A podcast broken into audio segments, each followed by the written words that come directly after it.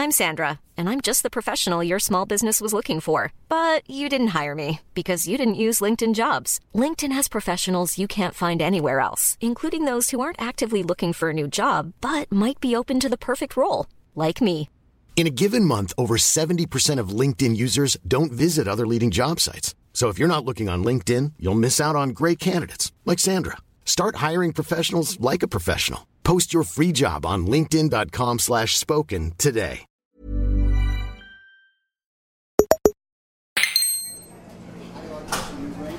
Pues el caso es que como ya nos quedaba poco tiempo de, estar ahí en Japón y yo pensé, hay que pasarse por Kojima Productions, ¿no? Entonces empecé a stalkear el Instagram de Kojima y ese mismo día, el día que decidí que iba a visitar las, las oficinas de Kojima o intentarlo, eh, era el día que en Japón se, se celebra una cosa que se llama Setsubun, que se come una cosa que se llama Ejomaki, es como un maki gigante, un zurrio, para que os hagáis la idea de lo que es. Coral y yo lo llamábamos el, cipote. Era como un. de la forma que tiene, ¿no? Y entonces Kojima se había comprado uno. Y cuando llegamos a la, a la estación de donde estaban cerca las oficinas de Kojima Productions, yo vi eh, el logo que estaba en la caja de, del Ejomaki este que se había comprado y dije, tiene que estar por aquí Kojima. Empecé a buscarlo como loco, pero nada, no lo encontré por ningún lado. Mi idea era que dijera lo de la nieve está mal, ¿no? Porque hacía relativamente poco que había salido el vídeo de Borja Pavón en, en Games y lo había petado, pero al final no conseguí ver a Kojima, así que lo siento, no os puedo contar eso. De todas maneras, hoy tenemos bastante de lo que hablar de esto, ¿no? Porque tú, Álvaro, y tú, Alex, eh, podéis hablar un ratillo de Kojima, vamos. Sí, a ver, Sí. un poquito. Álvaro, ¿por qué? Tanto podemos hablar que el puto Álvaro ha escrito un libro. O sea, quiero decirte, yo de momento me quedo en la parte más teórica, pero él lo lleva a la práctica. Pues ya ves. O sea, yo cuando oí que habías anunciado el libro me quedé flipado. Digo, yo, no- o sea, mm, era una cosa que no me lo esperaba, pero bueno, vamos a tener tiempo para, para desarrollarlo ahora. Así que si estáis preparados, podemos empezar a, a grabar ya la cosa. Pero vamos a pedirle algo de desayunar para Álvaro, ¿no? Que está aquí el pobre muerto de hambre. ¿Qué te gusta desayunar, Álvaro? Yo soy de desayunar mañocao, ya lo sabéis. Hostia, Uy, es verdad. ¿ha llegado al Escorial el mañocao, Javi? No, no ha llegado, no ha llegado todavía, pero, pero debería, voy a pedirlo, voy a pedirlo. Seguro que en las tiendas estas de tipo ya, tipo gourmet, ¿no? Te lo, te lo importan desde directamente de Zaragoza. Y para comer, ¿tomas algo? En plan, no sé, tostada o algo o nada. Sí, normalmente una tostada con, con aceite, ¿vale? De oliva y pues un poquito, eh, eso siempre entra bien, porque dices, así asientas el estómago y luego a mitad mañana una frutita y así ya vas directo perfecto para la comida, ¿no? Yo, eh, eso es mi desayuno, ahí suave, pero bien. Así se, así se escriben buenos libros de Kojima. Pues nada, Alex, cuando quieras puedes darle a grabar si quieres. Vale, le doy.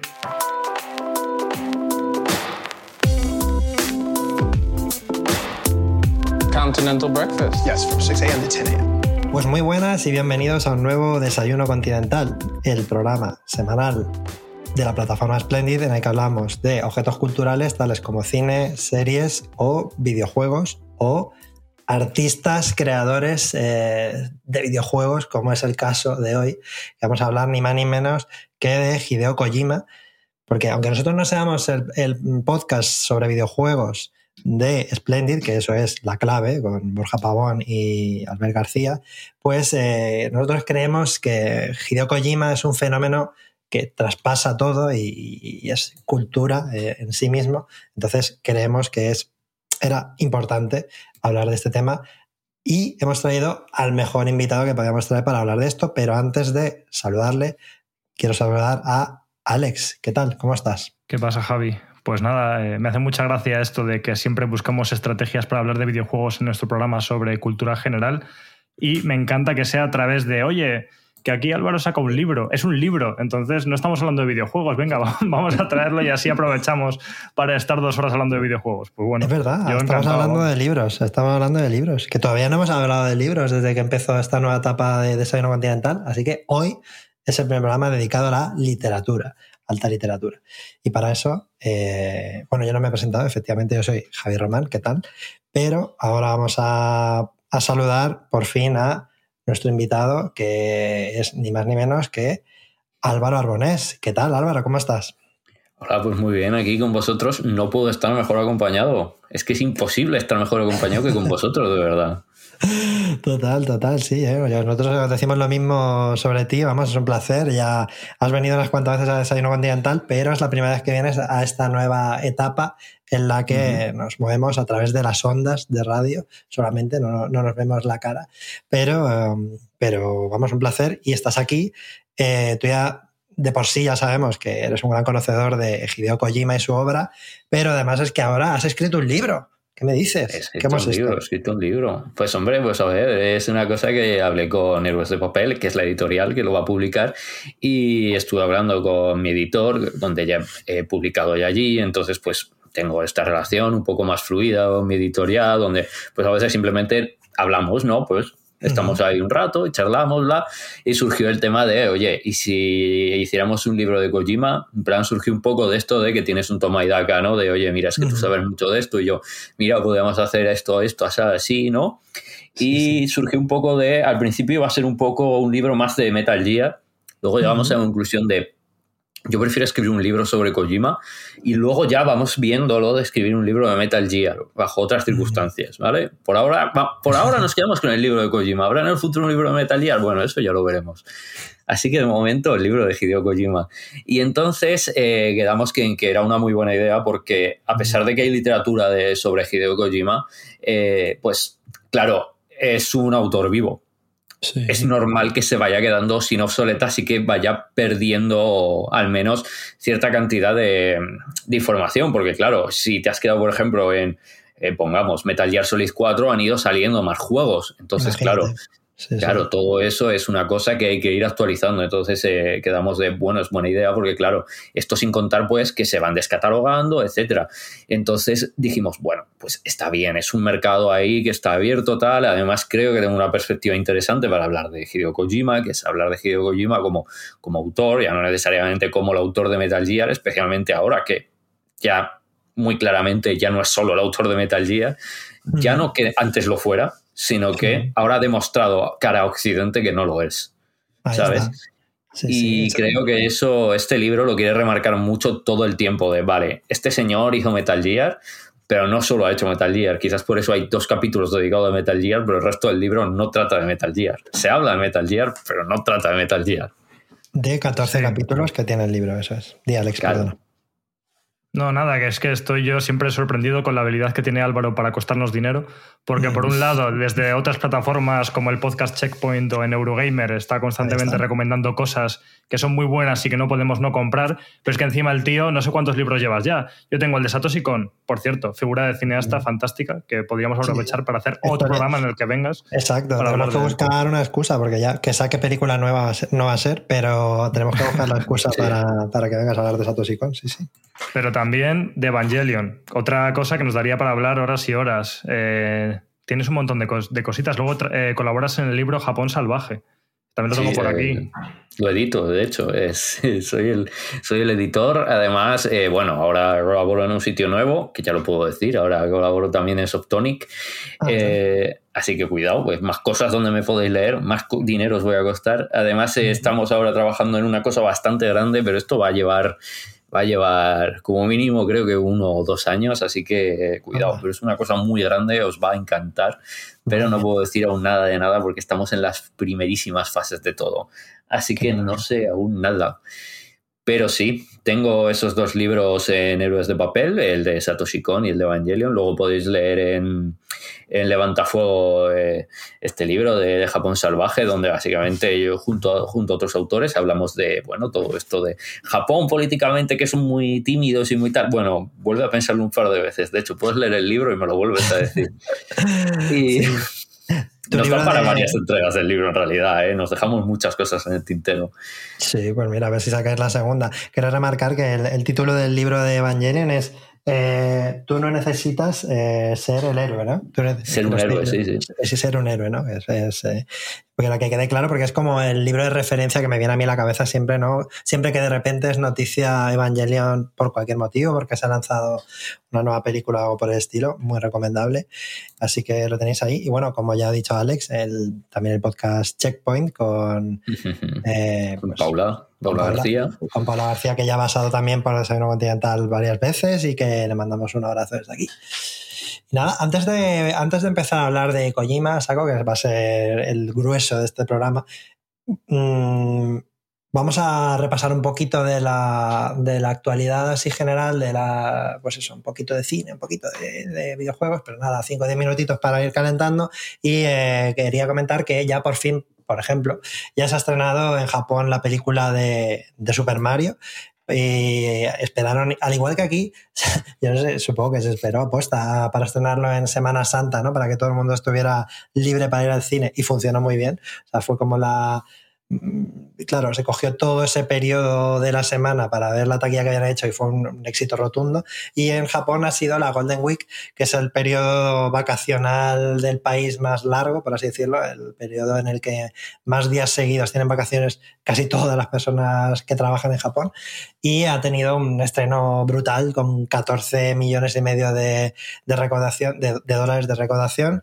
Y lo que y lo que también eh, quería destacar es que a raíz de esto se ha sabido que la película Super Mario allí eh, tiene un guion diferente. Yo no sé hasta qué punto cambia, ¿no? Supongo que serán sí. cosas puntuales. No sé si sabéis algo de esto o qué os imagináis que puede cambiar, habiendo visto la película de Mario. ¿Vosotros qué ideas locas se os vienen a la cabeza de qué cambios puede haber allí? No sé. ¿Eso os ocurre algo? Es difícil de saber. Claro, es que, no, es que los cambios... japoneses, es que tal y como son, Vete tú a saber. claro, no sé qué cambiarán, pero, pero bueno, otra excusa para verla otra vez y que tenga algo diferente puede estar guay. Sí. Mm. Eso me recuerda que también se ha anunciado eh, la nueva película, o ha salido ya el trailer incluso de, de Takeshi Kitano, no sé si lo habéis visto. Eh, no sé si sois eh, seguidores, creo que es tú, Álvaro, por lo sí, menos sí. sí, que, sí que te mola. Kitaners. A mí me, sí, sí, a mí me gusta bastante Takeshi Kitano. Y se ha anunciado la, la nueva película que se llama Kubi, eh, con K.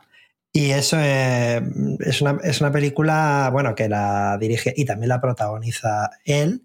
Y eh, está ambientada en, no, no, sé exactamente, es que tengo aquí la, tú tienes más información Álvaro, lo digo porque la estoy mirando, pero no quiero meter la gamba.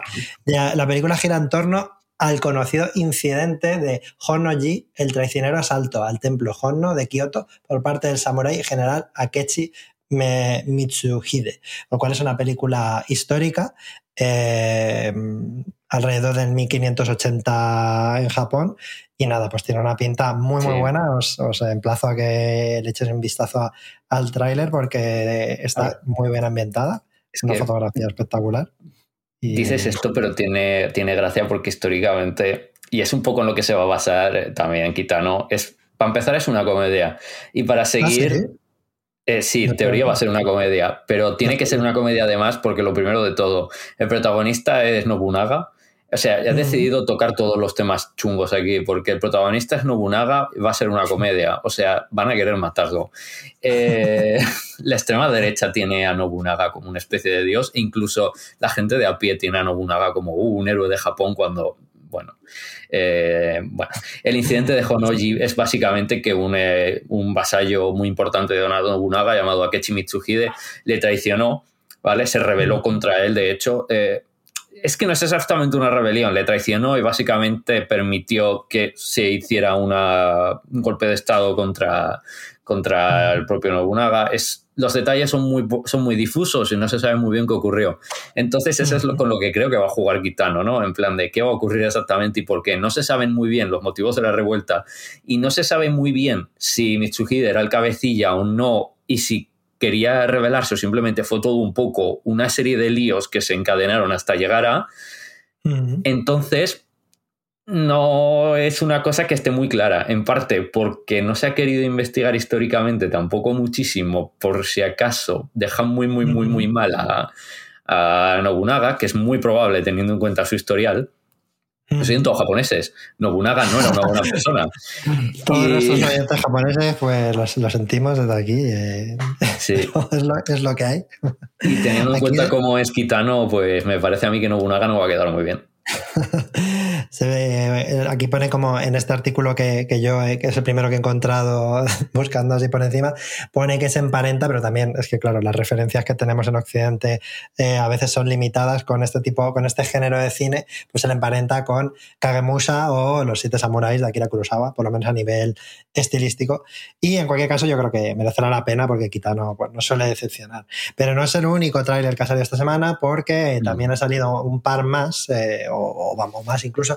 Eh, yo los lanzo aquí por si queréis comentar algo sobre alguno de ellos, y es el de la segunda parte de, Dune, Dune, eh, Dune 2, de Denis Villeneuve, y también el tráiler de Twisted Metal, que es una película que yo, cuando me dijeron que iban a hacer una película de Twisted Metal, yo pensé, no sé, estarían haciendo una reunión de a ver qué, qué, qué IP podemos coger que no nos cueste mucho dinero y podemos hacer algo, ¿no? Porque Twisted Metal es un, un juego que, bueno, en su momento fue popular, pero ahora es como que no está en su mejor momento. Y aún así el tráiler me, ha me ha llamado la atención. Creo que está la gente de Bienvenidos a Zombieland detrás y, bueno, puede tener ese tono eh, comedia también visualmente llamativo, interesante. No sé si queréis comentar algo de, alguno de estos trailers o del de Gran Turismo, que también me has dicho tú, Álvaro, antes de empezar mm. el podcast. Sí. ¿Quieres a mí, a mí el tráiler de Gran Turismo me ha gustado. O sea, no me esperaba nada, pero el trailer me ha parecido gracioso.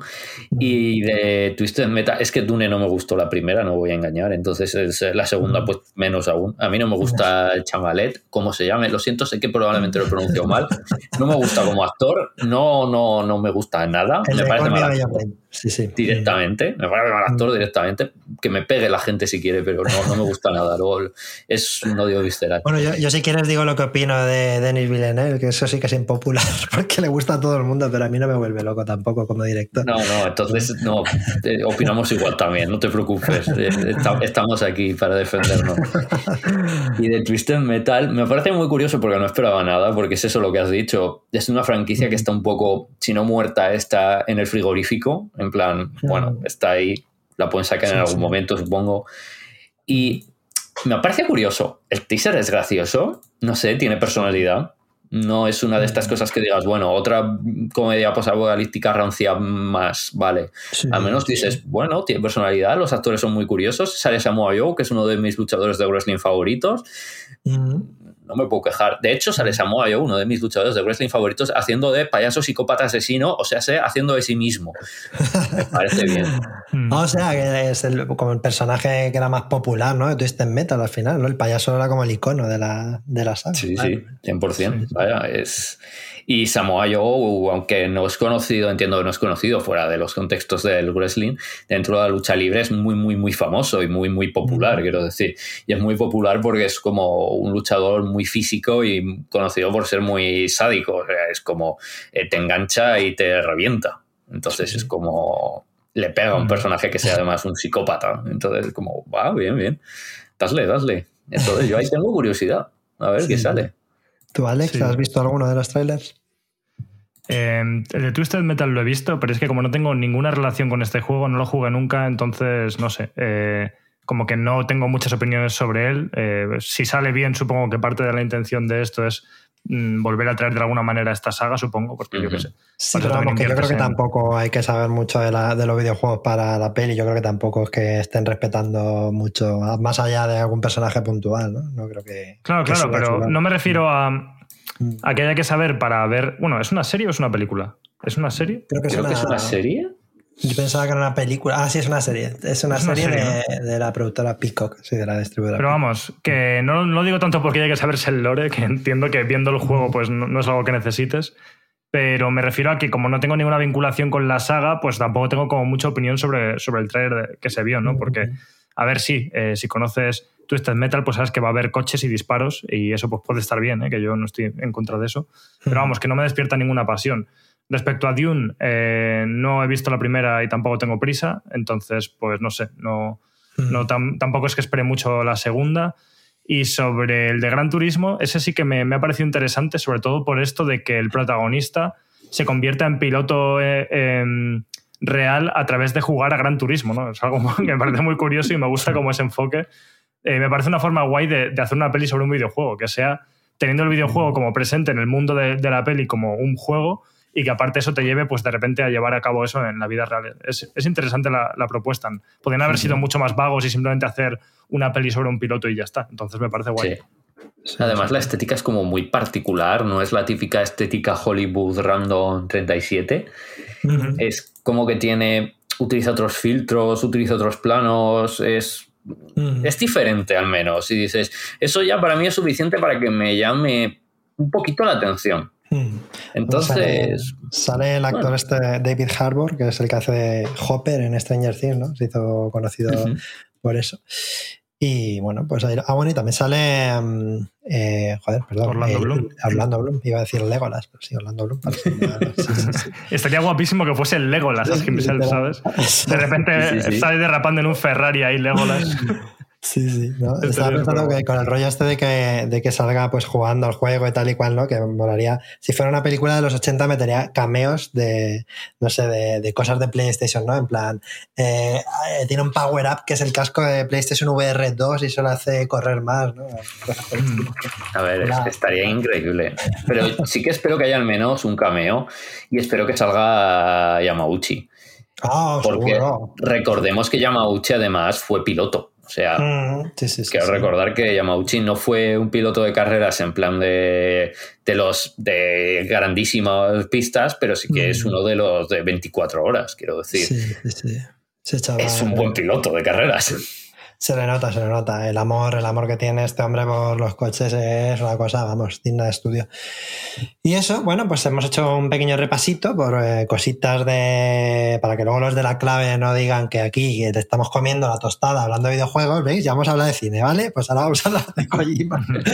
aparte que, eh, pues, pues, eso, yo. Eh, vamos a empezar a hablar de un poquito siguiendo la estructura de, del libro que ha escrito Álvaro, eh, que por cierto, eh, no hemos dicho el título de, del libro, es Un humanista en el reino del videojuego. ¿no? Eh, sí, Hideo Kojima, Hideo Kojima puntos, un humanista, humanista en el reino del videojuego. Esto tenéis, que se puede reservar ya, por cierto, en la web de Héroes de Papel, así que sí. Sí, sí, apoyar el librito. Dos ediciones, uno de ellos con la con un, una cubre tapas transparente, lo cual es algo muy, muy japo, ¿no? Eso mola. Sí, sí, es, es, además es muy chula porque además crea como una versión alternativa de la portada con la tal, porque es como con la cara de Kojima, pero además te deja ver unas letras y no otras, entonces es como si fueran dos portadas diferentes. Es muy chula. Además, la edición, pues es, es una edición especial numerada y es limitada a cierta cantidad, o sea que también tenéis que daros prisa si os interesa y cuesta como dos euros más, creo. ¿Vale? Y viene con un marcapáginas exclusivo que cuidado porque es la exclamación del ah, Metal Gear. Lo puedes poner en sí, la cabeza, ¿no? Ahí eh, encima de la cabeza, es bueno, qué bueno. Claro, lo puedes poner ahí ping y en plan de, me han descubierto. Que van a leer. Sí, que es curioso que el sonido este se ha hecho como mainstream sin la gente conocer el videojuego ni nada, pero tú ves vídeos random de TikTok y suena ese sonido sí. cuando la gente se sorprende, ¿no? Es como que ha traspasado todos los medios y ya no solo es algo asociado al videojuego. Total, total. Y de hecho, tú pones en YouTube eh, recopilatorio de sonido para youtubers y te, te, sale pues ese, te sale, yo qué sé, unos cuantos memes y ese es uno de ellos, totalmente. Eh, pues nada, vamos a, vamos a ir introduciéndolo. Antes os contaba eh, una breve anécdota de cuando intenté ir a, a, Kojima Productions y para ver a Kojima y pedirle que dijera eh, la nieve está mal para ponerlo en Sci-Fi Games. Y me ha puesto, me ha puesto, nuestro productor Juan ha puesto Javi Psicópata capítulo 1. Quiero decir, a ver, que, que, porque estoy stalkeando, ¿no? Pero quiero resumir en que al final llegué al edificio en el que estaba, estaba Kojima Productions. Creo que sigue estando en el mismo sitio, pero han cambiado de planta, ¿no? Y, y estaba el, el, ¿cómo se llama el muñeco? El, Lu, el Lu, Lude, Ludens. Ludens. El Ludens. Sí, el Ludens ahí en la puerta abajo para que te sí. puedas hacer fotos y toda la historia y tal. Y es un edificio de, mm, yo qué sé, 50 plantas gigantesco. Y en ese mismo edificio hay un montón de empresas de videojuegos. Por ejemplo, estaba Level 5 también, y de hecho había Yokai Watch, también igual que estaba Ludens, también había Yokai Watch por ahí.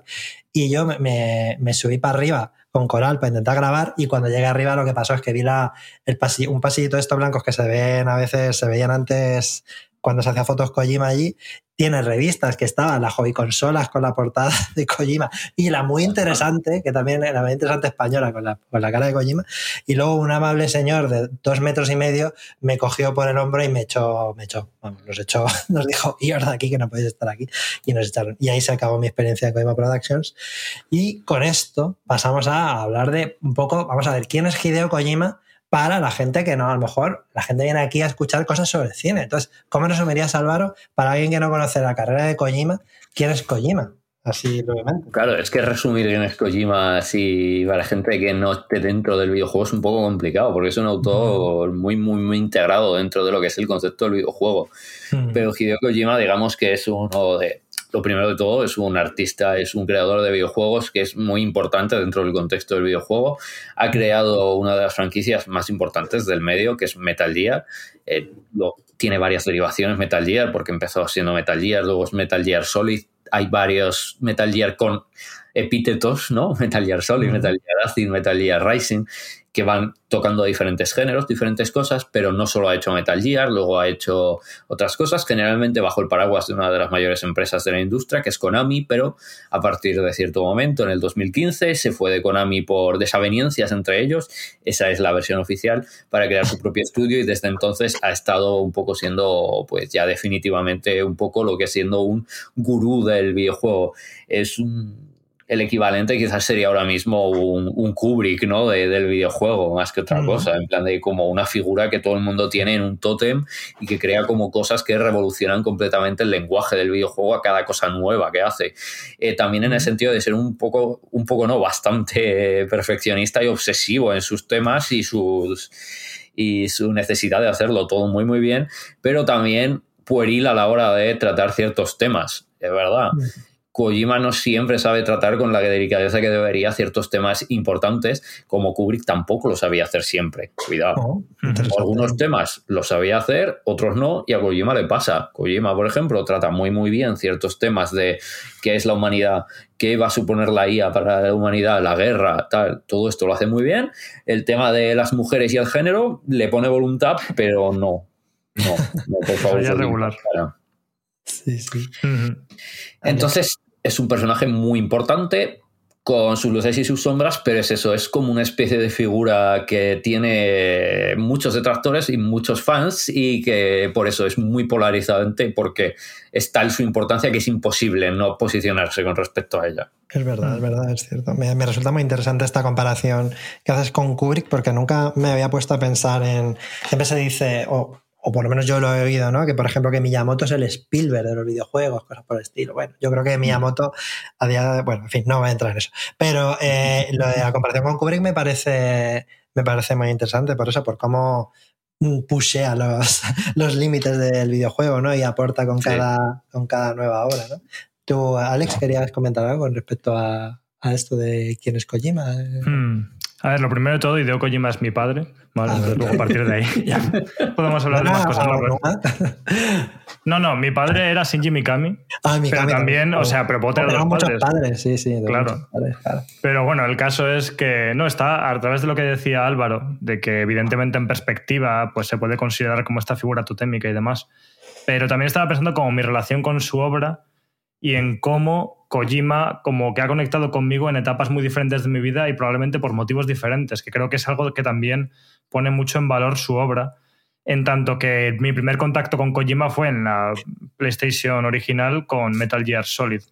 Y, mm. y, el caso es que, claro, en esa época pues yo no era consciente de la narrativa de Kojima y del mensaje que tenía político en sus obras y de, de ciertas cosas pero a la vez, por lo que era un, por, simplemente hacer un juego espectacular, un juego de sigilo y de acción espectacular, eh, me cautivó como a muchos otros. Y, es y además por ser tan icónico, porque consigue, consigue crear escenas icónicas como el principio de Shadow Moses de, de Metal Gear 1, Metal Gear Solid 1. Eh, pero eso, como que por eso me parece que es un autor con, con más valor, porque pese a que tenga detractores que los tendrá, tiene la capacidad de hacer juegos que puedan satisfacer a gente que vaya por unos motivos y a gente que vaya por otros, ¿no? Em, y luego a la vez, pues como, como ya habéis comentado, la voluntad que tiene de no conformarse y de buscar mm, romper los límites con, con, sus obras, que no sé si nos dará tiempo luego a comentarlo, pero a mí me fascina el salto entre Metal Gear Solid 1 y Metal Gear Solid 2 y todo lo que supone. Ya no solo porque Metal Gear Solid 2 sea como antes que Death Stranding, mucho antes, una profecía autocumplida del futuro y de nuestra sociedad, sino por el hecho de que es el juego más metajuego que probablemente se haya hecho nunca y que a la vez está luchando como de forma directa contra la obra original que le hizo famoso. Entonces me parece como fascinante.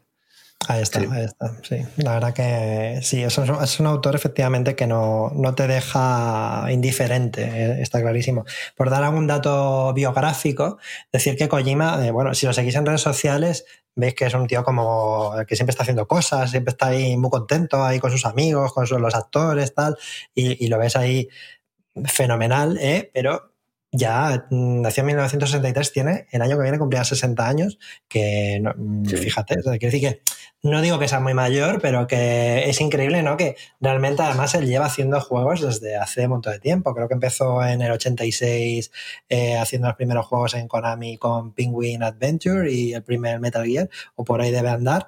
Y lleva prácticamente toda la vida, en verdad lo ves muy activo y y, es una persona que ya, pues eso. Es el veneno de cobra, Javi, que, le ha dado. Claro, esto lo dice porque otra de las cosas que stalkeaba Kojima es que cuando la última vez que estuve en Japón también estuve buscando por todos lados el, el complemento alimenticio que se tomaba él, porque siempre sacaba un botecito como amarillo, ¿no? que recuerda un poco a algunos botes que salen en juegos suyos también, ¿no? para que se toman vitaminas y, cosas por el estilo. Y, y, al final no lo encontré en los convini, que es donde están los complementos que son más normalitos, sino en una cosa que era como más medio farmacia, y lo pillé lo probé y luego empecé a, traducir los, los, ingredientes con el Google Translate, con la cámara, ¿no? Los kanji y toda la pesca, y ponía que tenía veneno de cobra o algo por el estilo. Y era algo, bueno, en fin, la verdad es que funcionaba, ¿eh? daba energía. Esto lo sacaba cuando estaba terminando de hacer The Stranding y claro, estaban con el crunch a tope. A ver, ahora quiero ese botecito de veneno de cobra, ¿eh? O sea... luego además queda guay decir que tomas eso. O sea, hoy he desayunado veneno de cobra, queda muy claro. ¿Y cómo terminaste escribir el libro, no, me tomaba dosis de veneno de cobra. ya cogías las cobras directamente y te las enchufabas en el brazo, ¿no? Luego poner, puedo poner en las redes de, de Desayuno Continental o en el Telegram eh, la foto del botecito que todavía lo, conservo. si de repente entra, eh, antes de que se publique esto la semana que viene, ¿no? Pongo un bote de esto ahí en las redes y nadie sabe qué cojones estoy diciendo. Pero bueno, en fin, siguiendo un poco con la estructura del índice de tu libro, eh, al principio, bueno, yo he dado unos pequeños datos biográficos, tú también los darás mucho mejor desarrollados en el libro. Y luego empiezas ya hablando, el primer, segundo capítulo, juegos de sigilo y cómo encontrarlos. Y luego ya directamente entras con Metal Gear y Metal Gear 2, pero no, no, no nos referimos a la Metal Gear Solid, sino a los originales, ¿no? De, claro, los de MSX. ¿Quieres eh, comentarnos un poco qué supusieron en su momento, ¿no? En los primeros Metal Gear, que quizá no conozca tanta gente. Claro. Este, el capítulo 2 y el capítulo 3 van muy en tandem. Es, es, ideal leerlos a la vez. En plan, no cortar al final del 2, o bueno, si queréis, sí. O sea, esto ya es un poco como que quiera cada uno, ¿no? Pero está bien leerlos en tandem porque hay que tener en cuenta que el primero da contexto para entender por qué son importantes Metal Gear 1 y 2. Eh, lo que incido mucho es Metal Gear no inventa el juego de sigilo, pero sí que coge lo que es, se sienta, o sea, está sobre hombros de gigantes, que se suele decir, ¿vale? Hay un montón de juegos de sigilo antes de Metal Gear, pero no se puede decir, mira, es que existe este juego que es el juego de sigilo antes de Metal Gear, pero Metal Gear es el primer caso donde sí que podemos decir, bueno, cuidado, este juego es un juego de sigilo, tal y como lo entendemos ahora mismo, ¿vale? En los tiempos modernos. Y creo que eso es lo interesante de, de Metal Gear y de Metal Gear Snake Revenge, que son dos juegos que han envejecido, porque han envejecido, obviamente, son juegos de MSX, tienen más años que yo. Metal Gear tiene más años que yo, Metal Gear Snake Revenge, quiero recordar que no, eh, por muy poquito, pero no. Y bueno, ¿Crees que cada día de hoy no, no serían disfrutables? O sea, para no, no, no, no, siguen siendo extremadamente disfrutables. Vaya, me los he vuelto yo a rejugar y me lo he pasado pipa. Es que me, llama, me, llama, jugarlos, sí, sí, bastante. Jugarlos, jugarlos, jugarlos 100%. Tienen algunas cositas que sí que en términos de diseño son un poquito más adustos, especialmente quizás Metal Gear. Snake Revenge creo que, que, bueno, ya va un poquito más. La segunda parte ya creo que se define mejor. La de SNES, sáltatelo porque no es de Kojima, también hablo de eso. Pero creo que la segunda parte ya entra bastante mejor y ya es muy podría considerarse incluso lo que hoy es el diseño de un indie, ¿vale?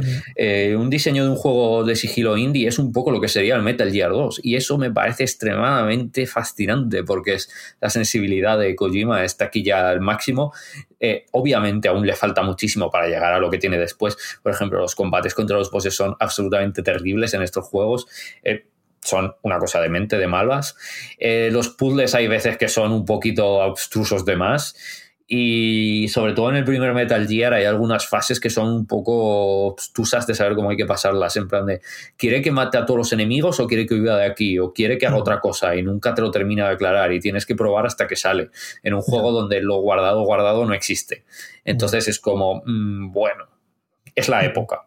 Sí, es, que, sí, es la, la, dureza, la aspereza de los juegos de aquella época que les da cierto encanto también porque es como que no siguen la cuadrícula que ya está muy establecida muchas veces en los juegos actuales de qué, cómo funciona algo y para mí eso también le, tiene, le da un poco de, de, gracia, ¿no? De que estaban descubriendo cómo funcionaba el medio y, y eso también mola. De hecho, dices que estos dos capítulos van seguidos y yo creo que los dos siguientes también un poquito, ¿no? Porque es Visual Novels y luego es, el siguiente está dedicado ya a Snatcher y Polisnauts, que precisamente son las visual novels que desarrolló Kojima en aquella época. Claro. Aquí van un poquito más desconectados en el sentido de que no hace falta tanto leerlos seguidos para entender el contexto, pero sí que ayuda más para entender, vale, si no sabes lo que son las visual novel, ayuda mucho para luego entender por qué Snatcher y Polisnaut son importantes. Si no, simplemente está guay porque yo aprovecho para contar por qué las visual novels son importantes y por qué Kojima es importante para las visual novel, ¿vale? Estos son como van juntos porque es cierto que tienen relación, pero es porque Kojima tiene relación con las visual novel más allá de Snatcher y Polisnaut. Entonces aprovecho. Este capítulo trata un poco de la historia de la visual novel y cómo llega a tener ese nombre también. Eh, qué importancia tiene Kojima dentro de esto, que es un poquito menor, pero tiene importancia. Cuidado, ah, ¿vale? Tiene un poquito pues de importancia, ¿vale? Qué curioso. Mm, cuidado.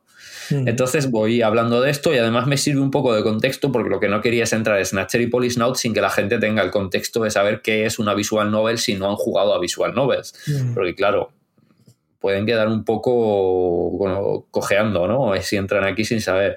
Y Snatcher y Polisnaut son dos juegos que son básicamente los visual novel. Los visual novels son juegos donde nosotros tenemos una interacción limitada, donde nosotros podemos hablar con los personajes, en ocasiones podemos, bueno, en ocasiones no, siempre nos podemos mover en un escenario y elegir a dónde vamos, pero normalmente solo podemos hablar con la gente y en ocasiones interactuar con una cantidad limitada de objetos y aspectos del escenario, ¿vale? En plan de nosotros podemos decir coger cosas o, o bueno, interactúa con esto, aquello, pero en general es más cercano a una novela en el sentido de es más eh, eh, una novela juego, ¿no? Es más de elegir conversaciones y demás que no el interactuar con todas las cosas, a ver cómo podemos avanzar. Entonces Snatcher se inspira mucho en Blade Runner, Polisnaut se inspira más en... Jungla Cristal, ¿no? Sí, un poco jungla de cristal, un poco 2001 Odisea en el espacio, un poco medio medio, tal. Bueno, los personajes son un poco los protagonistas de la jungla de cristal. Bueno, arma letal, ¿no? Quizá. Perdón, perdón, perdón, perdón, perdón. Quería decir arma letal, estoy diciendo jungla de cristal, quería decir arma son, letal. Son muy arma letal, pero en general hay mucha inspiración de las buddy movies de los 80 y de los 90, mm. en particular de... Eh, ¿Cómo se llama esta película ahora? Ahora no me va a salir de, de Keanu Reeves y. Speed. No, no, no, no, no. Ah, eh, eh, le llaman Body. No sé, estoy aquí diciendo películas de. Sí. Matrix.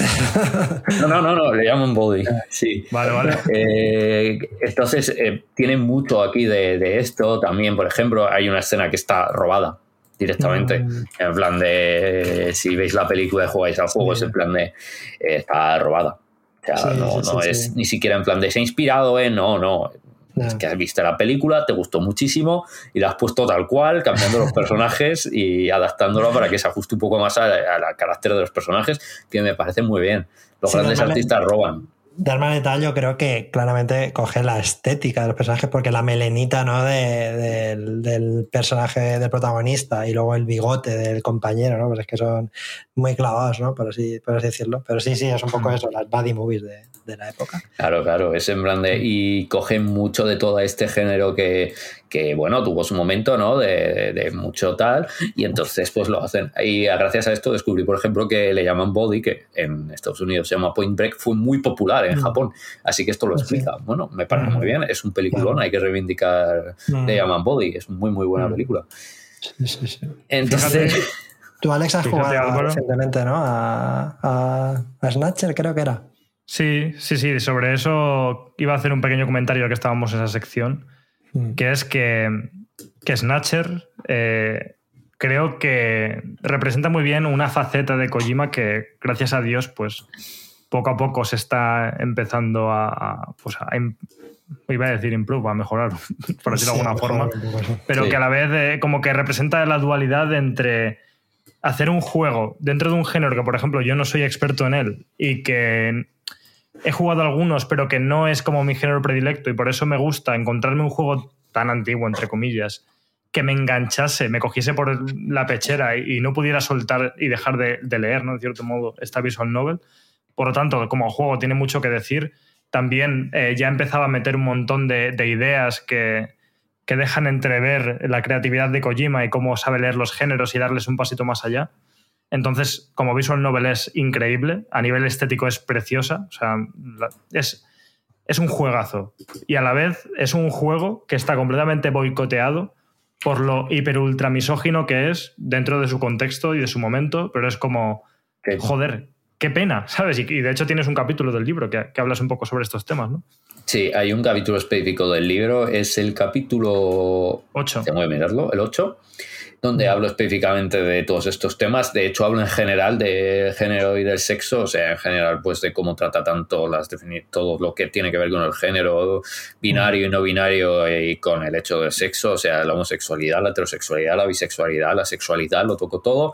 Hay ciertos temas que los toca relativamente bien.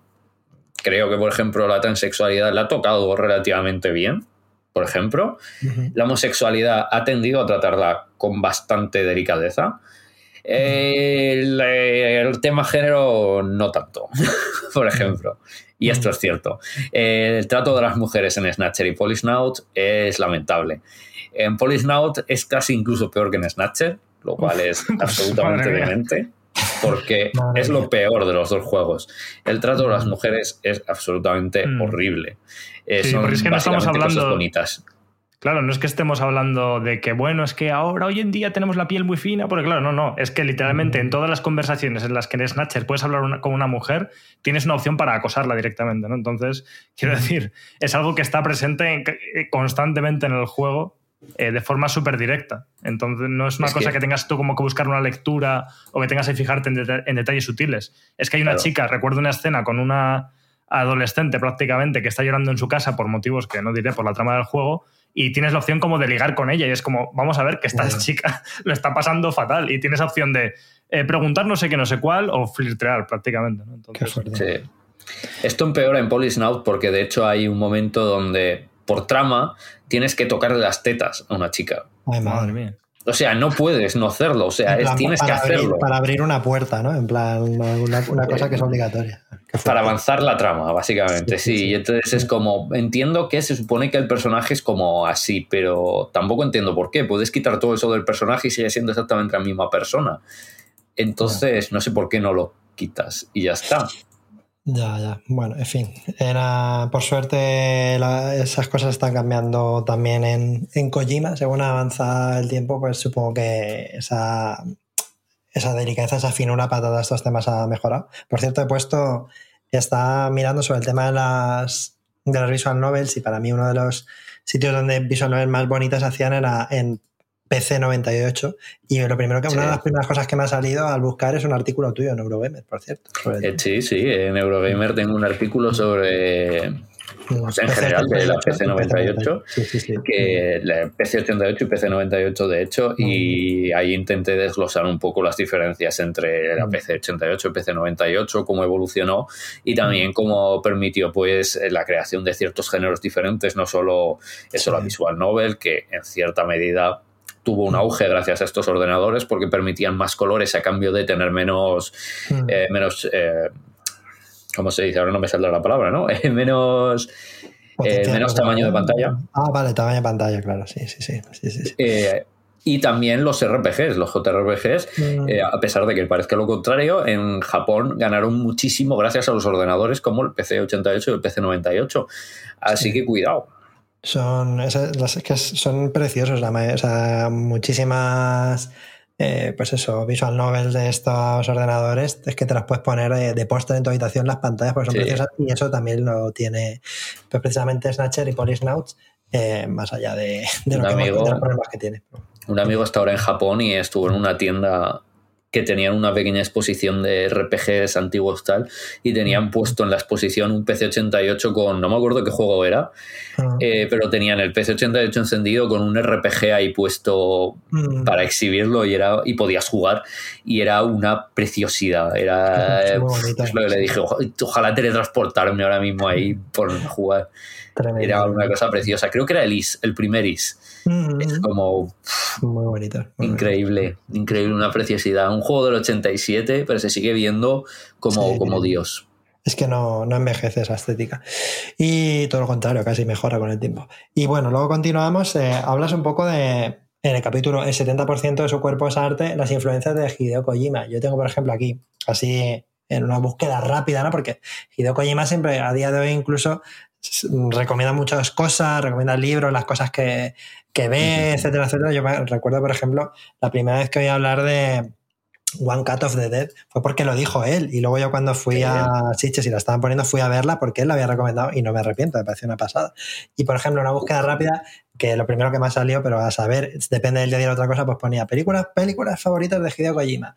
Pues 2001, Una Odisea en el Espacio, Blade Runner, El Infierno del Odio de Kurosawa, Mad Max 2 o Taxi Driver, bueno, pero en fin, tienen más, muchas Mm. influencias, ¿no? Porque tú aquí pones de arte, no sé si hay otro tipo de, aparte del cine, otro tipo de influencias que tú Claro, eh, sí, he intentado hablar un poco también de la literatura. Es Kojima de pequeño, de joven.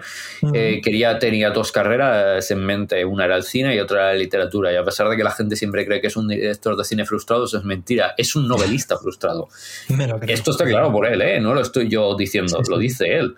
Él lo que quiso ser hasta los 20 años era un novelista y de hecho cuando pensó en hacer cine no era porque quisiera hacer cine, era porque pensaba que era la manera más fácil de que sus novelas pudieran llegar a publicarse. El que pudiera hacer, el hacer cine para poder publicarlas y con eso poder filmarlas que hiciera más fácil el hecho de publicarlas. O sea, cuidado. Qué fuerte, qué fuerte. Mm. Pero tampoco funcionó porque justamente la época donde él llegó a la mayoría de edad fue la peor época del cine japonés y entonces Ujú. eso fue absolutamente imposible también. De hecho fue la peor época para el cine japonés y para la literatura japonesa, pero fue el auge de- del videojuego japonés, así que encontró una nueva carrera que le venía que ni como anillo al dedo, que es una cosa de la que hablo en el libro, así que bueno, Sí. oye, no era lo que esperaba, pero le salió bien.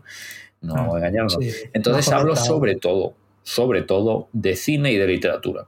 Hay un poquito más de todo, pero hablo sobre todo de sus influencias en el cine y de cosas que comenta que son muy importantes para él en términos de literatura. Además, hablo un poco de sus novelas que ha escrito, que nunca se han llegado a publicar, pero sí que él ha comentado alguna vez que ha, que ha Ajá. escrito. Y además hablo de las películas que llegó a hacer él en plan amateur en el instituto. Qué guay. Eso molaría que, que saliera por ahí, ¿no? En plan un VHS random por ahí, de repente que apareciera por ahí. Eh, hemos dicho alguna vez aquí, Alex, ¿no? Que, que se dice mucho eso de lo de cineasta, Kojima, pero yo creo que, o sea, creo que es muy buen director de videojuegos y no, no me lo imagino haciendo películas porque es que son medios tan, tan diferentes, ¿no? Que no creo que, que fuera tan buen director de películas como director de, de videojuegos, ¿no? Son Sí. trabajos muy diferentes. No, paradójicamente, eh, creo que es de los creativos de videojuegos que mejor entiende con mucha diferencia lo que hace único el videojuego como medio y que más lo explota. Y esto no es una cosa que venga, pues, por ejemplo, de, de Death Stranding, ¿no? que es increíble, sino como ya comentábamos antes, por poner el ejemplo de Metal Gear Solid 2, lo autoconsciente que es del medio del videojuego Metal Gear Solid 2 Sí. es que no ha habido ningún juego prácticamente después que lo haya sido tanto y es una cosa increíble. Y lo de mm, pues, escritor frustrado también lo entiendo perfectamente porque si lo piensas, la trama de todas las entregas de Metal Gear Solid no es una cuestión de quiero hacer pelis, sino de quiero que te tragues mi guion y de las vueltas que le he dado a crear un universo y un lore que es densísimo y que yo cada vez que me ha dado por volver a jugarme los Metal Gear y demás, tengo que estar como con la Wikipedia al lado todo el rato para enterarme porque digo, pero vamos a ver, es que la trama de Metal Gear es enrevesadita y tienes que estar todo el rato recordando quién era este, con quién, de qué relación tenía con el otro, eh, todos los eventos que hayan pasado en los juegos, porque, porque tiene mucha tela. Entonces se nota ahí lo de, lo de la vocación de, de escritor, porque al final si lo piensas, no son cinemáticas. Cuando te tragas una cinemática de Metal Gear, en realidad es una trampa, porque no es que sea una peli, que bueno, que a nivel cinematográfico está muy bien también lo que hace con las cinemáticas, pero es sobre todo un guion que no para, o sea, están todo el rato hablando los personajes, se tiran tres horas, ¿no? Entonces se ve ahí, la parte de escritura está muy clara también. Ya que has mencionado Metal Gear Solid, podemos empezar a hablar de eso, ¿no? De un poco, porque ya en el libro lo siguiente que viene es hablar de Metal Gear Solid, la, la entrega para PlayStation 1, que creo que fue lo que le lanzó a la fama en, en, Occidente, por así decirlo, ¿no? Y por lo que mucha gente, con, con el juego con el que mucha gente conoció a, a, Hideo, Kojima, a Hideo Kojima, ¿no? En el mundo. Y, sí, cuidado, no es la primera, ¿eh? son las cinco. Son las cinco entregas. Aquí hablo de, de todo sí. Metal Gear Solid. Mm. En plan, hablo de las cinco entregas de Metal Gear Solid. Hablo un poco mm. también de pasando por encima del resto de Metal Gear cuando está él en la dirección. Considero mm. que las cosas que no ha dirigido él no las trato profundidades. En plan de, bueno, existe todo este universo de Metal Gear, pero no vamos a entrar en todo lo que hay de Metal Gear, porque entonces eso es un libro aparte. Claro, total. Porque si se trata todo Metal Gear, no hablas de Kojima, entonces hablas de Metal Gear y ya está. Entonces, yo lo que trato aquí es de Metal Gear Solid, qué, qué temas desarrolla, qué habla de Kojima y qué, cómo va cambiando y qué cosas hace. Entonces, me, me interesa mucho sentar bien, vale, el 1, pues qué cambios supone y por qué asienta muy bien el tema del sigilo. En esto enlaza muy bien con el capítulo 2, porque hablo del capítulo 2 de que hay tres juegos que que son, digamos, el, el origen del, del, sigilo moderno, ¿vale? El sigilo moderno diríamos que hay tres, tres juegos que definen el género, ¿vale? Que son TIF, Tenchu y Metal Gear Solid. Son los tres juegos que definen, digamos, los tres polos por los que se mueve todo el género del sigilo. Te puedes, digamos que forman un triángulo de lo que es el sigilo. TIF es cuando vas un poco más por el immersive sim, vas un poco más por el realismo y el hacer que sea la cosa un poco más eh, más delicada, más despacio, el hacerlo todo como muy puntilloso. Eh, Tenchu es cuando te acercas más a la fórmula, diría casi un poco más, más Souls-like, ¿no? De, hay que ir con cuidado, pero tienes que ir matando a la gente y tienes que hacer las cosas como eh, planeándolas, planeándolas en un sentido más, si quieres, más más puro, ¿no? De, como en un videojuego antiguo, ¿no? Sí. Y Metal Gear Solid es esta cosa nueva, más actual, ¿no? Como este juego moderno. ¿No? Mm. Son cosas muy diferentes. Uno es un acercamiento más occidental, más de, de, RPG, digamos, que es el del Immersive Sim. El otro es un estilo más japonés, que es el estilo old school de Tenchu. Y luego está el estilo de Metal Gear, que es una cosa completamente nueva, que será un poco lo que definirá eh, lo que después se va a convertir en el estilo del, del AAA. O sea, uno de los méritos mm. de Metal Gear Solid es que va a definir en mucha, en mucha medida y en gran medida, vaya, eh, lo que va a ser todo el estilo de lo que va a venir después en términos de lo que debe ser un triple A, en términos de diseño y juego. Total. Y creo que ese es uno de sus mayores méritos, que define todo un género, en cierta medida, el, el, sigilo, junto con estos otros dos juegos, pero también como todos los demás juegos quieren ser. Todos los juegos quieren ser Metal Gear Solid. Total, total. De hecho, entre este y algunos otros juegos que Curiosamente me viene a la cabeza, y perdona si me tiro un triple, pero siempre suelen venir de Japón. Son, por ejemplo, a mí se me ocurre que, por ejemplo, lo que influyó Resident Evil 4 en el juego de acción en tercera persona, sí. o yo qué sé, lo que ha influido la saga Souls, ¿no? Siempre, mmm, perdóname, pero yo creo que como que estas grandes revoluciones súper definitorias que marcan las décadas posteriores suelen venir un poquito de, de Japón. Y no sé si queréis, si quieres, Alex, mencionar un poco de, pues eso, de la saga Metal Gear Solid o, o, cómo evoluciona, ¿no? Porque empieza siendo una cosa, pero luego de cara al final, ¿no? Que, cómo evoluciona, al igual que Kojima evoluciona con ella, ¿no? Que, que supone un poco para ti también, Alex. Hmm. Además, esto que decías, solo por retomarlo de eh, cómo Japón marca el camino, no mm. hemos mencionado las plataformas, ¿no? o sea, que imagínate. Bueno, claro. sí, Pero sí. bueno, eh, dicho esto, Metal Gear, a ver, yo es que tengo una relación muy emocional con esta saga, como ya comentaba antes, es junto con Resident Evil, que creo que aquí ya he tenido espacio para dar la chapa con el tema en varios programas además. Mm. Eh, no suelo entrar a veces en, Metal Gear, porque bueno, es que hay tantos juegos los que podíamos entrar. Y de hecho intentamos pues, no hablar tanto de videojuegos y hablar de otras cosas. Pero, pero sí, eh, Metal Gear se convirtió cuando jugué al original en uno de mis juegos favoritos de todos los tiempos y creó en mí un gusto por los juegos de sigilo que, que he mantenido y que me da pena, como que es un género que a día de hoy está medio muerto, está como absorbido por triple A en partes de sus mecánicas, pero como que no parece que salgan tantos juegos mainstream sobre sigilo es una mecánica que, se incluye, pero no se basa en eso. Es como, venga, no sé qué, y además sigilo, ¿no? Que entiendo que tiene que ver con que es un género que cuando está bien hecho, para mí, requiere una paciencia eh, que, bueno, que podría ser como la paciencia que te requiere un Souls, pero se basa menos en la acción y en la espectacularidad, ¿no? Se basa más en una estrategia que creo que, por ejemplo, el, en Metal Gear Solid 5 evoluciona todo, que ya me he ido al último, pero bueno, que... No, pero sí, es, eso eh, que es, como el ejemplo del mejor juego de sigilo que se podría hacer hoy en día y como que no se puede hacer ninguno mejor ya. Y supongo que pues a los demás eh, les deja una situación incómoda, pero, pero recuerdo jugar a Metal Gear Solid 5 en su mayor dificultad que yo tenía que estar pues 15 minutos tumbado en el suelo esperando, ¿sabes? Quiero decirte, eh, por momentos, ¿no? Entonces entiendo que es un género que, que es una pena que ahora como que en, en, el mainstream como que no encaja tan bien, o si se metes de una forma muy pobre, una forma que a mí no me termina de gustar. Y además, de hecho, es un género que, claro, si no se hace bien puede ser muy frustrante. Y entiendo por qué hay gente a la que no le gusta.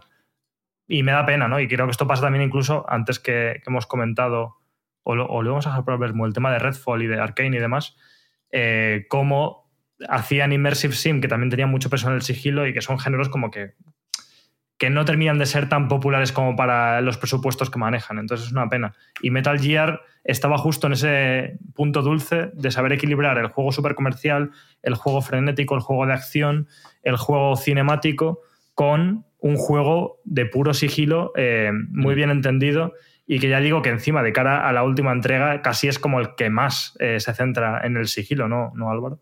Sí, eh, también es que ha evolucionado en esos términos, siempre buscando la manera de darle la vuelta. Es cierto, Metal Gear Solid 2 quizás evoluciona más narrativamente o de manera más explícita narrativamente, a pesar de que también lo hace mecánicamente, pero creo que eso es lo interesante, ningún Metal Gear Solid se parece al anterior. Metal Gear Solid 1 se centra más en la tecnología, Metal Gear Solid 2 se fija más en el movimiento del propio Raiden y el juego de la cámara, Metal Gear Solid 3 se basa más en la supervivencia y en el juego de, de los propios menús. Eh, Metal Gear Solid 4 se basa más en, en, el propio juego de las armas y el gameplay, lo cual puede parecer que va contra el género, pero no lo van ni por accidente. De hecho, funciona muy bien. Y el quinto, básicamente, es el mejor mundo abierto que se ha hecho a día de hoy. Se ha seguido sin superarse. Es el mundo abierto de, de Metal Gear Solid 5 y esto es una cosa que puedo decir convencido 100% y me da exactamente igual lo que me diga nadie. Eh, lo siento, lo siento. O sea, si te las sofas 2 te copia todo el sistema mecánico, es por algo, ¿vale? y esto es así. Entonces, eh, me alucina esto porque simplemente se dedicaron a iterar durante más de 15 años la misma fórmula, pero dándole nuevos giros para adaptarse a lo que los demás estaban aún haciendo de la anterior iteración. O sea, mientras la gente aún estaba haciendo Metal Gear Solid, estos estaban haciendo Metal Gear Solid 2. Cuando la gente aún estaba haciendo Metal Gear Solid 2, estos estaban haciendo Metal Gear Solid 3, etcétera. Y ahora, cuando la gente está haciendo Metal Gear Solid 5, estos han de hecho The Stranding. Es que nunca, ¿sabes? Están haciendo. Kojima nunca está haciendo lo que hacen los demás. Eh, la gente hace lo que Kojima hizo ya hace seis años o siete años. Sí, sí, sí, Pero además es que de los tres pilares, digamos, esto ha ocurrido siempre, quiero decir, porque tienes a Kojima, que esto ha ocurrido con Metal Gear y lleva Metal Gear, pero lleva Death Stranding, pero también te ocurre con From Software, que uno de los pilares es Tenchu, pero eh, la evolución de Tenchu al fin y al cabo es Sekiro. O sea, Sekiro es la definición de lo que era que Tenchu. El Tenchu de 2023 es Sekiro. Y la gente, no, es que tendrían que resucitar Tenchu. Pero es que ya, lo hicieron, Sekiro. Ya está resucitado, sí, sí, está claro. Sí, no, totalmente. O sea, esto, este tema es, es, muy interesante porque es precisamente yo creo que lo que define a Kojima y por lo que es realmente relevante, porque muchos de los haters de Kojima, porque no entiendo la existencia de los haters en general, pero los de Kojima en concreto como que se, se, se pueden basar ¿no? Eh, en este tipo de, de cosas. De, lo primero, la Kojimada, ¿no? Pero la Kojimada que se refiere como a algo como un poco raro, chocante, que, no te esperas, pero que luego es imitado, sin embargo, con, el tiempo. Y siempre es como la base de, una, de una revolución, una evolución y un, y un empujarrón, límites del medio muy interesante. Y yo creo que eso, por ejemplo, de cara a cuando se anunció The Stranding 2, que para mí es uno de los juegos que más me han gustado en los últimos 10 años en mi vida prácticamente, y ya hablaremos más adelante, si no nos da tiempo ahora en el Bermuda, hablaremos. Eh, cuando se anunció de, de Standing 2, eh, muchos eh, se sintieron decepcionados porque, bueno, otra vez lo mismo, tal y cual, pero es que yo, si tú conoces a Kojima, sabes que no va a ser lo mismo, sabes que va a haber algo, sabes, si tú conoces Metal Gear Solid 1 y luego viste el 2 y todo lo que ha ido haciendo posteriormente, sabes que algo, un giro de, un girito va a haber ahí y eso a mí me da mucha esperanza. A ver. Sí. Antes de. No nos queda mucho programa. eh, yo creo que probablemente de Stranding lo vayamos a dejar para el Bermud, que aprovecho para comentar que en Desayuno Continental tenemos una sección extra que se llama El Bermud, que, en el que estamos un ratito más de podcast, pues 20, 20 y pico minutos más de podcast, que tenéis disponible si nos apoyáis en, la, en el Club Splendid, en splendid.club. Entráis ahí y podéis eh, escuchar ese ratito más de podcast. Aparte, tenéis eh, acceso a la comunidad de Telegram, en el que pues estamos ahí, pues los que llevamos el programa eh, charlando con la gente que nos apoya y se crea, se crea la verdad que un ambiente muy bueno, muy, muy me gusta mucho, es un ambiente muy sano, muy constructivo y, y, y, lo pasamos guay. Y nada, pues ya sabéis que nos tenéis ahí. Si no nos podéis apoyar en Club Splendid, no pasa nada, pues os, os queremos igual. Y eh, muchas gracias por escucharnos en, en, Spotify y otras plataformas. Sabéis que le podéis dar a seguir, o nos podéis poner cinco estrellitas para apoyarnos igualmente, eso es gratis. Y nada, antes de, de irnos al Bermud, vamos, me gustaría mencionar un poquito brevemente dos cositas que tú las tienes en orden inverso, porque eh, de, de, creo que la fecha en la que se lanzó. Entonces, por seguir un poco orden cronológico, las dos cosas son Boktai y PT, ¿vale? Entonces vamos a mencionar primero un poco de Boktai y acabamos con PT y ya nos vamos a ver. Entonces, Boktai es un juego que, que, salió para Game Boy Advance, ¿no? En el año 2003, si mal no recuerdo, y, y también publicó Konami. Y es un juego muy curioso porque digamos que la, una de las, hablando de las pequeñas revoluciones que hace Kojima, de las cosas que son únicas que él hace, este juego tenía un sensor solar, ¿no? que hacía que, que, tú utilizaras la luz del sol para combatir a los vampiros. Ahora que estamos con el Redfall, eh, aquí utilizabas la, la, luz solar para atacar a los vampiros, que efectivamente, pues históricamente a los vampiros, pues la luz solar no le venía muy bien. Entonces, cuéntanos un poco qué, cómo llegó eh, Kojima a hacer Bokta y después de, de estar haciendo Metal Gears. Que claro, a ver, eh, entre medio de hacer Metal Gears, de hecho. Claro. Pues eh, básicamente quería trabajar con Nintendo, llevaba muchos años trabajando con Nintendo y de, eh, la idea de hacer algo para Game Boy Advance también le gustaba mucho. Entonces llegó a la conclusión de que trabajar para niños era una idea que, que, le gustaba porque era un poco diferente, requería pensar de otra manera y requería hacer un diseño un poco diferente. Entonces le puse por delante la idea de que se podría llegar a poner en un cartucho una un eh, ¿cómo se dice ahora? Un, un sensor, sí. un sensor lumínico. Entonces lo que tiene es que la, el cartucho lo que tiene es este sensor lumínico con el cual sabe si se está exponiendo a la luz solar. ¿Vale? Uh -huh. Entonces, cuando está expuesto a la luz solar, vas acumulando luz solar para luego utilizarlo con tus armas. Y me dirás, bueno, entonces tienes que estar jugando a la luz solar, eso puede ser peligroso. Pues no, porque Kojima piensa en todo. Y esto es lo que me parece que demuestra que Kojima, y incido mucho en el libro, eh, cuando diseña las cosas realmente piensa en las consecuencias del diseño. Porque, claro, eh, un diseñador menos avispado hubiera dicho, bueno, tú haz que se pongan a coger la luz solar y ya está. Pero, claro, esto lo estás enfocando para los niños. En plan, para que salgan también y les dé el sol, porque una de las cosas que pensaba es que es triste que los niños estén todo el día jugando y no les dé el sol. No por el hecho de ser un poco polla vieja y de no, los niños tendrían que estar jugando, sino porque es bueno que les dé el sol, es bueno que estén fuera, es bueno que les dé el aire, es bueno que se acostumbren a pues, conocer su vecindario y tal, ¿no? En plan, son cosas positivas sí, por sí mismas. Sí, también con el tema de los hikikomori en Japón, ¿no? También claro. pues animar un poco a la gente a, pues eso, a que salga a la calle, sí. Claro, es positivo. Pero el problema es si les da mucho el sol, les puede dar una isolación, y esto es un hecho, claro, sobre todo en verano.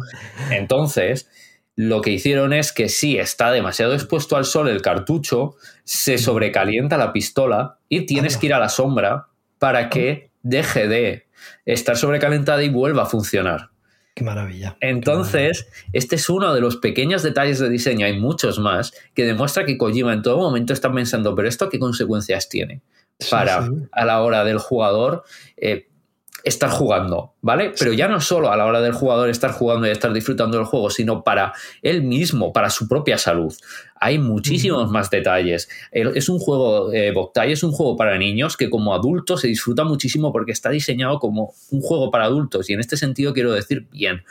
Normalmente los juegos para niños hay dos maneras de diseñar para niños y esto es algo en lo que incido muchísimo en este capítulo. Hay dos maneras de diseñar para niños. Una es diseñar para idiotas y otra es diseñar para niños. Sí, sí, sí. Esto, lo, hemos hablado, lo, hemos hablado, una vez con el tema de las películas de Ghibli versus películas occidentales. Claro, claro. Es, si diseñas para idiotas, a los niños poder pueden disfrutarlo, pero no estás diseñando para niños, estás diseñando para idiotas y lo estás marketeando para niños. Si diseñas para niños, lo que estás haciendo es hacer el mismo diseño que harías para un adulto, pero haciendo que las cosas que un niño le costaría más captar, hacerlas más sencillas para que puedan entrar sin asperezas, pero no necesariamente las haces más fácil o rebajadas. Y mm. lo que ocurre es que pues tiene una estética más amable o más, o no más amable, más... Eh, Colorista, ¿no? Un poco. Claro, más colorida, más como lo que le gusta a un niño, más como una mm. estética para niños, una estética que le va a llamar más la atención a un niño y te mete una trama que es más más ligera y comprensible, que cuidado, tiene cierta profundidad, tiene gracia y si te metes tiene muchos guiñitos, muchas cosas que solo pillas de adulto y cuidado. Algunas que solo pillas siendo tremendo froco, el, protagonista se llama Django. Antes de Tarantino solo pillábamos cuatro. Claro, claro, claro. Sí, sí, qué tío. Madre mía. Ya sea, qué cuidado. Entonces hay muchísimos detalles. A mí Boktai me parece un juegazo. Me parece uno de los mejores juegos de Kojima. No voy a engañar. Si no habéis jugado Boktai, jugar Boktai porque es increíble. Es un juego buenísimo, de los mejores juegos de Advance. Sí, es otro que precisamente quiero, me gustaría recuperar y me gustaría saber también, porque entiendo que el cartucho debe costar una millonada por ahí de segunda mano, entonces ver cómo emularlo, pero a ver cómo se, claro, cómo se emula el tema del sol. O sea, eso, porque claro, imagínate, ¿no? Que a lo mejor en AliExpress venden para que le pongas a la Steam Deck un sensor solar para jugar al Boktai.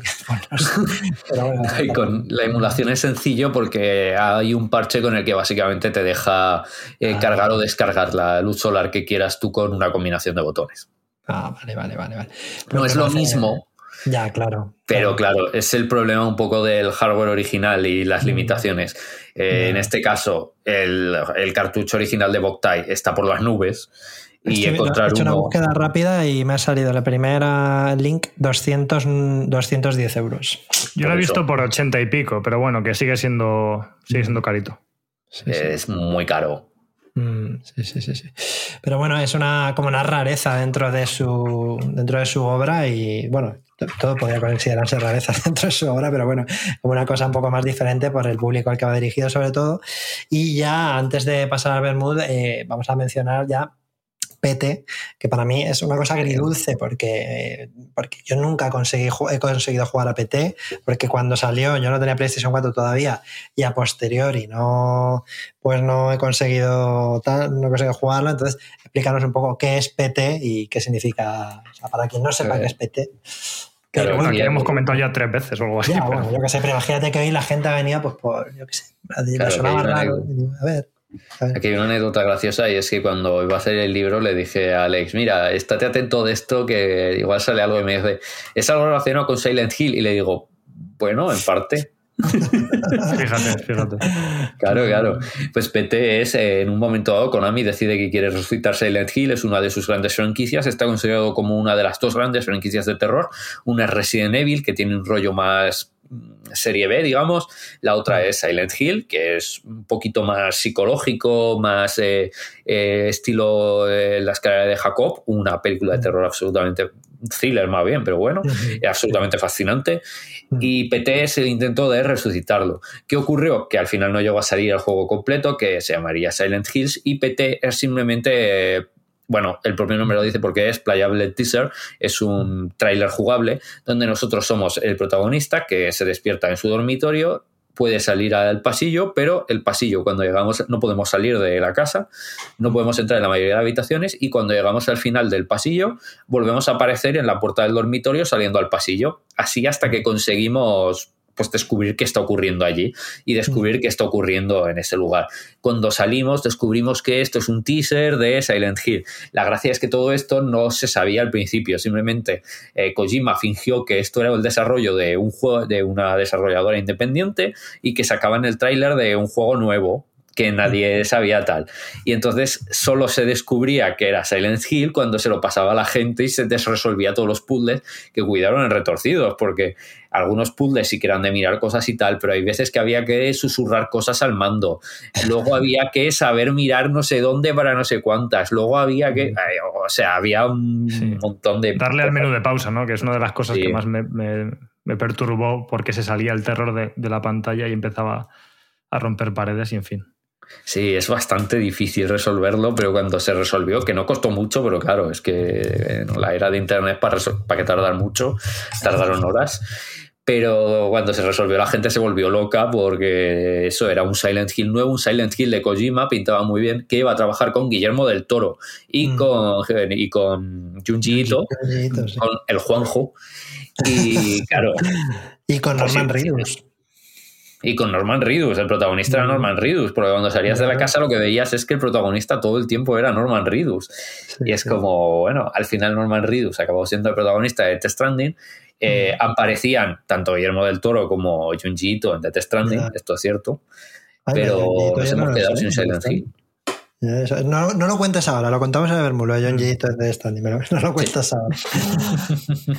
Sí, no, o sea, bueno, Alex, vete. O sea, ya las comentamos. No, es que, bueno, yo creo que, que, si venís por primera vez a Destino Continental porque queréis escuchar el maravilloso programa de Álvaro, mm. eh, tenéis varios programas en los que se habla de PT aquí, por ejemplo, uno que grabamos exclusivo de nuestras obras favoritas de terror. Pero yo como que lo último ¿Qué quería decir respecto a esto? Solo por saber tu opinión, Álvaro, porque en realidad igual esto hasta se sabe y yo qué sé, o a lo mejor mi teoría es absurda y no tiene ningún sentido. Pero yo que, he jugado una y otra vez a PT muchas veces, me quedé con la sensación siempre de que de alguna manera Kojima era consciente de que esto no se iba a desarrollar, de que esto era una obra en sí misma, de que... O sea, era casi un mensaje, era un statement, era un... Y un juego que, que no me imagino escalándolo un juego completo, lo siento mucho. O sea, PT tiene sentido como PT. No me imagino luego un Silent Hill de mundo abierto en el que vas por diferentes casas y son parecidas a PT, o yo que sé cómo leches lo querrían enfocar, sino que PT es como una cosa muy autocontenida que tiene una narrativa propia y al final de, la demo se habla como que hay un mensaje que tiene que ver con la narrativa del juego, para, pero para mí, yo que sé, no hace falta ser Sherlock para ver que es casi un mensaje de Kojima hacia Konami diciendo que, bueno, que estaba cansado de, de jugar con los mismos juguetes, ¿no? De alguna manera, y que quería como salir de ahí. No sé, igual es una interpretación que he hecho yo, pero al menos en mi cabeza tiene sentido y como que me gusta verlo así. A ver, se puede interpretar así. Quiero decir, es que esto es lo de siempre, no podemos saberlo. Es un poco también lo que hablo en el libro. Eh, se ha hecho esta interpretación, o sea, no es una interpretación tuya que nadie más haya hecho, en plan de que tú te hayas vuelto loco. Quiero decir, no te has vuelto tú loco, ¿vale? Eh, lo ha visto más gente. Eh, por mi parte, puedo verlo. Además, Kojima tiene este lado retorcido que lo hace bastante probable. O sea, no es una cosa que dijeras, no es el tipo de cosas que haría Kojima. Bueno, es el tipo de cosas que haría Kojima. Entonces, cuidado. Pero por otro lado dices, también sería una cosa que sería muy de, propio de Kojima el simplemente que sea una historia autoconclusiva el hecho mismo del tráiler, ¿sabes? Que el propio tráiler sea autoconclusivo porque quiere que sea muy... muy compacto, que la gente pueda disfrutarlo por sí mismo, igual que por ejemplo luego con Metal Gear Solid 5, eh, pues la, el, Sí, el, Ground, Zeroes. Claro, el Ground Zeroes. Era una cosa muy autoconclusiva ya por sí mismo funcionaba, ¿sabes? Entonces, me creo que puedan ser las dos. Que en plan de, incluso que lo hiciera autoconclusivo, porque siempre llanamente quería que fuera autoconclusivo, pero dijera, veo cómo están yendo las cosas con Konami, mm no me importa dejar aquí el mensaje y si todo se va a hacer puñetas, pues mira, yo os he mandado un poco yo a hacer puñetas antes de que ocurra todo, ¿sabes? Sí, sí, sí. Claro, la, yo creo que sin haberlo jugado, ¿no? Me da la sensación de que a lo mejor no era escalable un juego grande, pero sí es una manera de saber el sabor que, que, tendría ese juego, ¿no? Un poco que veas la tónica, el tono, tal y cual, y luego ya a partir de ahí también, bueno, podemos hablar de si ha quedado, ahora en el Bermuda hablaremos de si ha quedado algo de PT en, en Death Stranding o incluso en Death Stranding 2, ¿no? Porque cabe la posibilidad de que Death Stranding 2, imagínate, de repente es de terror, ¿no? Es un juego de terror, quién sabe, quién sabe lo que puede venir ahí. Entonces ya yo creo que con esto ha quedado un programa muy completito. La verdad es que para hablar de Kojima hace falta, como decías tú de Metal Gear, si, pues varios episodios, varios capítulos, puedes venir otra vez, ¿no? Más, más adelante y volver a y volvemos a hablar más de Kojima porque siempre quedan cosas que decir. Bueno, decir que el, el libro será a la venta el 15 de junio, que ya lo podéis reservar en, en el de papel. Hideo Kojima, un humanista en el, reino, en el reino de los videojuegos. Y mmm, decir que ahora vamos a Albermut, que lo podéis escuchar eh, si entras en splendid.club y nos apoyáis allí, podéis apoyar a nosotros, también si apoyáis en general al resto de los podcasts, pues podéis escuchar otros podcasts también muy chulos. Y allí hablaremos un poquito más, terminaremos de hablar algunos de los temas que tienes en el libro son, por ejemplo, política en mi videojuego, ¿no? Que es muy interesante sí. ver un poco la, la, ideología política de Kojima, si realmente tiene, no tiene, ¿no? Se discute eso, la gente que, que no le gusta que haya política en el videojuego dicen que no, pero bueno, evidentemente claro que lo tiene. Y, y luego también de Stranding, que como, por lo menos para mí, yo creo que para vosotros también debe ser bastante importante. Para mí es uno de los juegos más importantes que se han lanzado los últimos 10 años y quizá en, la historia del videojuego en general, quizás exagero, pero a mí, me, a mí me lo parece, creo que tiene cierto de eso. Ya sabéis que le tenéis en el mood.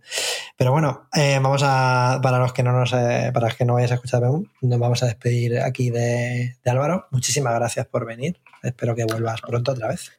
Muchísimas gracias a vosotros y ya sabes, yo, si me llamáis yo acudo raudo y veloz siempre. Pues no, que no te quepa duda de que, de que así será. Y Alex, por lo mismo que te voy a decir que no sepas ya, eh, un placer hablar contigo, ahora seguimos un ratito más, ¿vale? Sí. Pues nada, a todos eh, muchas gracias por escucharnos eh, y nos vemos en el Bermud o en el próximo Desayuno Continental. Chao, chao.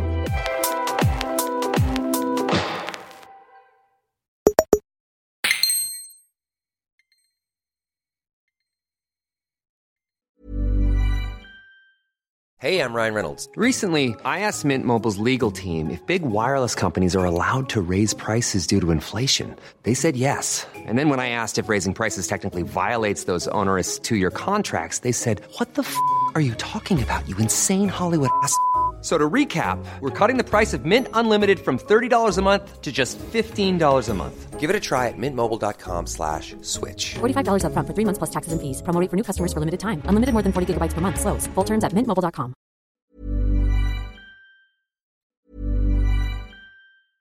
Hi, this is Paige from Giggly Squad, and I want to talk to you about Splash Refresher and my water intake. Okay, so you guys obviously know that I'm a hydrated girly. But sometimes when you drink that much water, it starts to just taste bland, and you're just like, I need something to spice it up. That's why I love Splash Refresher.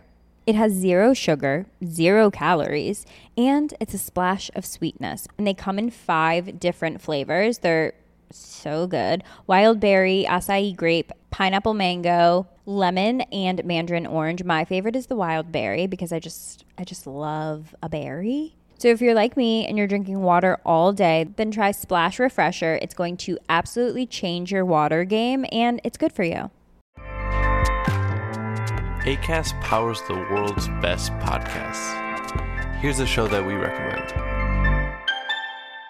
The Real Housewives is a guilty pleasure for most, but if you're looking to not feel guilty about that pleasure, tune in to Everything Iconic with me, Danny Pellegrino, where I break down all the messy moments and behind the scenes antics of Bravo's popular franchise. And on Everything Iconic, I also interview celebrity guests like Kelly Ripa, Kiki Palmer, Drew Barrymore, Cameron Diaz, and more about their guilty pleasures, their past work, and so much more. So if you're pop culture obsessed and find yourself watching way too much reality TV like me, tune in to Everything Iconic with Danny Pellegrino wherever you listen to podcasts.